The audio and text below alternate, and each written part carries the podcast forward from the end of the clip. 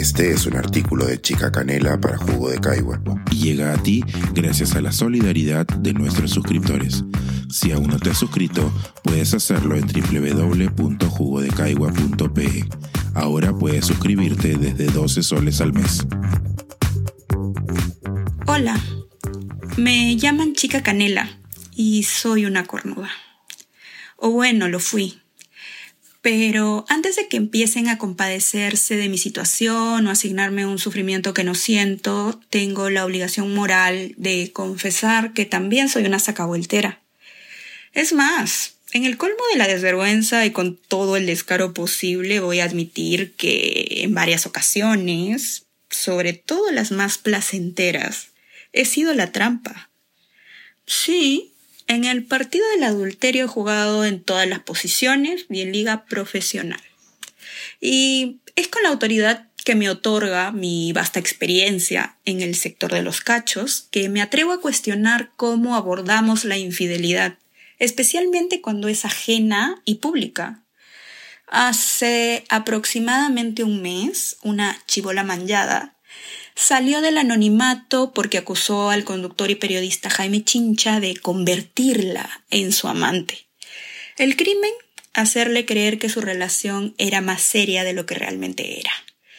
La pena que exigió, el escarnio público y la condena profesional, porque, en su opinión, imparcial y desinteresada, los infieles son pésimos periodistas no sé cómo explicarle sin reírme que si juzgamos a todos y a todas con esa vara, se extingue la prensa.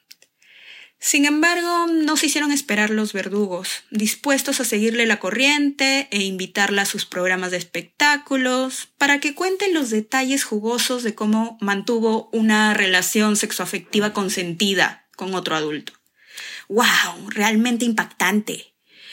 Además, como lo mínimo que un infiel merece, obviamente, ser azotado en la plaza de armas, de preferencia calato, también consideraron válido difundir conversaciones privadas que mantuvo con él mientras fueron amantes, sin otro fin más que ridiculizarlo. Y así, durante días, los medios rebotaron una venganza encendida por el despecho, sin que nadie planteara un cuestionamiento serio y real a la vulneración de la privacidad de Chincha.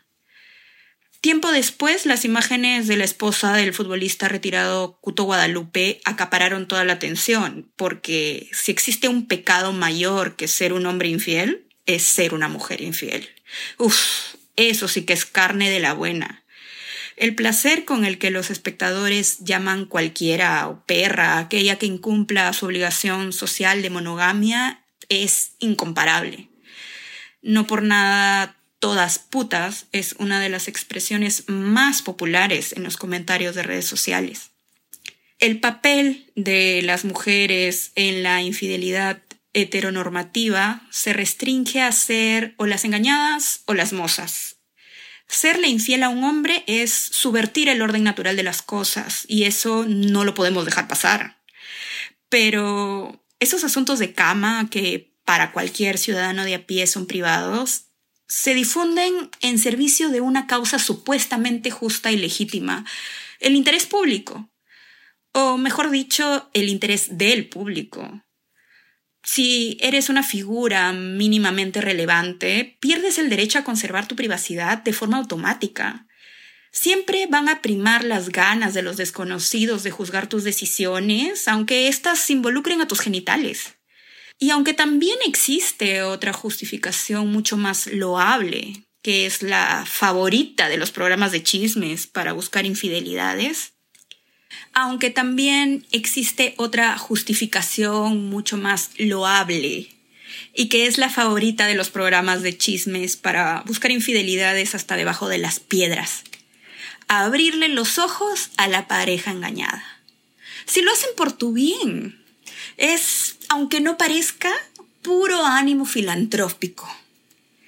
Personalmente me pregunto por qué seguimos considerando legítimo que terceras personas y pseudoperiodistas se hagan ricos por inmiscuirse en la vida sexual de las figuras públicas contra su voluntad, Este modelo de justicia popular en el que condenamos y castigamos a quien nada tiene que ver con nosotros por cómo ejerce su sexualidad, como si fuera nuestro derecho satisfacer nuestra ansia de chisme o obligarlos a cumplir nuestros estándares, no es más que una muestra de hipocresía.